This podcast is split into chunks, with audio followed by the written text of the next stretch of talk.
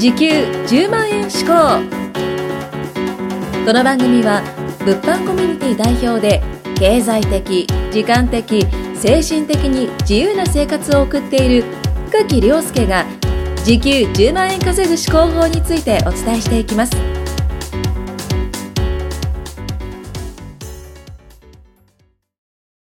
こんにちは、アシスタントの森田ひかるです。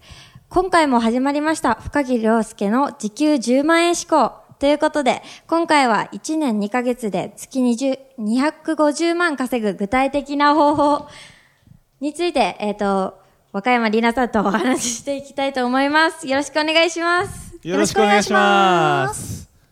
はい、ということでですね、今回も月250万稼いでらっしゃるりなさんとはい。撮っていきたいんですけど、実際にですね、その250万に至った経緯と、経緯。1年2ヶ月で、うん。えーまあ、250万にできた、ん。はい。その具体的な方法ですよね。うんうんうん。うん。を、えーお話しいただければいいかなと。あ、はい。思います。よじゃあちょっ。と時系列に沿ってちょっと話していきますね。はい、よろしくお願いします。で、私はですね、今23歳でして、はいで、22歳のですね、5月にビジネスを始めました。はい。で、何のビジネスから始めたかって言ったら、最初は物販から始めたんですよ。はいはいで、物販の無在庫転売ってものから始めました。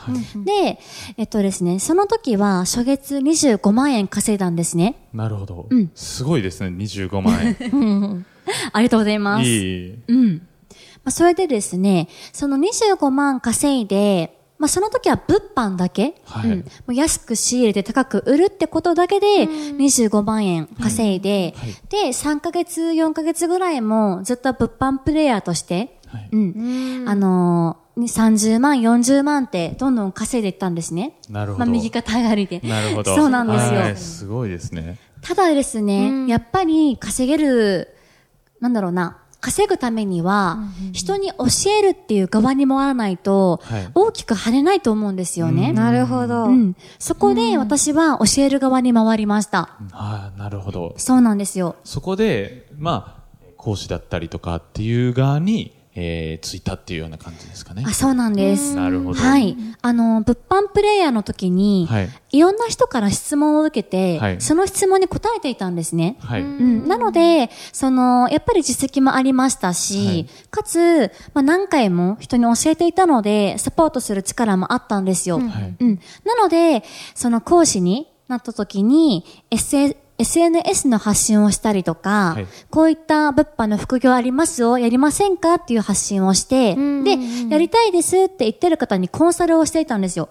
なるほど。そうなんです。うん。じゃあ、コンサルはいをするのがやっぱり250万っていうか、そうやってこう飛躍する、うんえー第一歩じゃないですけど、はい。そうなんですね。そうですね。で、あのー講師っていう立場になって、私は月収、月収100万になったんですよ。はあ、うんなるほど。25万から100ですね。はあ、ただ4倍ですね。そうなんですよ。うんこれが、えっと、講師になったのが9月なので、はあ、まあ、9月から始めて月収100万に達成したのは、えっと、物販を5月から始めて、だいたい1月？はい。うんうんうんうん。ぐらいからなので、まあ、大体5、6、7、8、9、10、11、12。8ヶ月か7ヶ月ぐらいであー100万を達成しましたね。なるほど、すすごいですすね。いやいやいや。はい。すごいです。じゃあまあ、えー100万になるためには、やっぱり物販というね、自分はいでプレイヤーでやるよりかは、まあ人に教えて、えーやっと物販のあー100万の壁はい。を超えたっていうような感じなんです。そうですね。なるほどあの、人にいいものを伝えるとか、はいうん、影響力を持つことで、はい。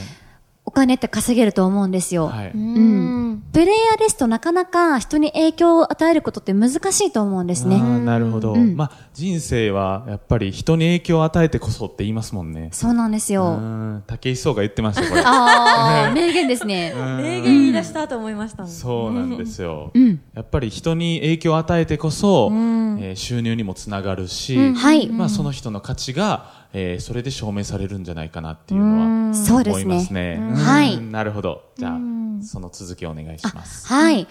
そして、やっぱりそれだけじゃ、もう自分が動いていかないと、まあ、集客と営業とコンサル、全部していかないと、まあ、いけないっていう状態で、あ、このまんまじゃ、より一層月収上がらないなって気づいてしまったんですよ。ああ、なるほど。その時にじゃあ、どうしたらいいかって言いましたら、はい仕組みを作ることですね。はあ、うんなるほど。はいはいそうです、そうです。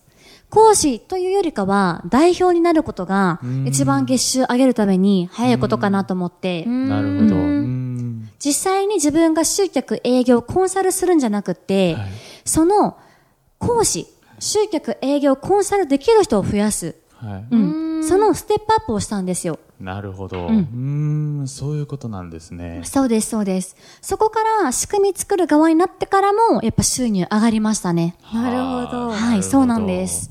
まあ、それで、まあ、りなさんはやっぱり250万いかれましたし、会社の代表取締役にもはい疲れたということなんですね。なるほど。うん。で、まあ、それで、えー、250万までこう、ぐんと伸びたきっかけとかあったりするんですか、きっかけはですね、はいやっぱり断捨離をしたこと、はい。うんはいはいは一番じゃないかなって思いますね。なるほど。断捨離。はい。断捨離ですや。っぱり断捨離大事ですか？すごく大事ですね。なるほど。はいうーんで、やっぱり断捨離をして、で、ビジネスだったりとか、まあ、人に時間を投資するっていうことですよね。そうですね。ビジネスパートナーと会える時間を増やしたりだとか、あと自分のビジネスと向き合う時間を、多くして、私もともとやっぱり実力も経験もなかったので、はい人よりも3倍、4倍やらないと結果出ないってもう分かっていたんですね。うんなので物理的にまあ遊ぶ時間を減らしたりとか、テレビ見る時間を減らして、ビジネスに時間を向けたって感じですかね。なるほど。はい。わかりました。ありがとうございます。はい。まあ、具体的にね、えー250万を稼ぐ方法について、はい。まあ、お聞きしたんですけど、まあ、えー実際に月にね、250万稼ぎたい方は多いと思うんですよね。まあ、なのでそこは、りなさんと同じスキルを身につけてね、えー 同じ行動をすると。そうですね。はい。で、段階を踏んで、えー収入を上げて、うん。断捨離をすると。うん。まあ、そうすれば、えーりなさんのようにね、250万稼げるんじゃないかなと。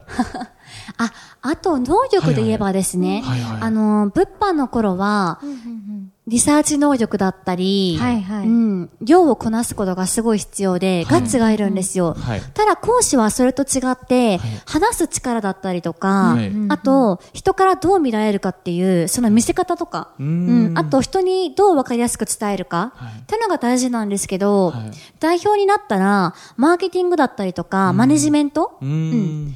その、その人に応じた対応だったりとか、うーん、そういったものが必要になってくるんですよ。なるほど。うん。なので、ステップを踏んで、いろんな能力を培っていけたら、まあ、250は全然すぐいけるんじゃないかなって思いますね。ああ、なるほど。わ、はいかりました。ありがとうございます。ありがとうございます。はい。ということで、今回は和歌山里奈さんと一緒に、えー月250万稼ぐ具体的な方法についてお話ししていただきました。ありがとうございました。ありがとうございあました。りがとうございました。今回も時給10万円志向をお聞きいただきましてありがとうございました。番組紹介文にある LINE アットにご登録いただくと無料面談全国どこでも学べる有料セミナー動画のプレゼントそしてこのポッドキャストの収録に先着で無料でご参加できます。ぜひ LINE アットにご登録ください。それでは次回もお楽しみください。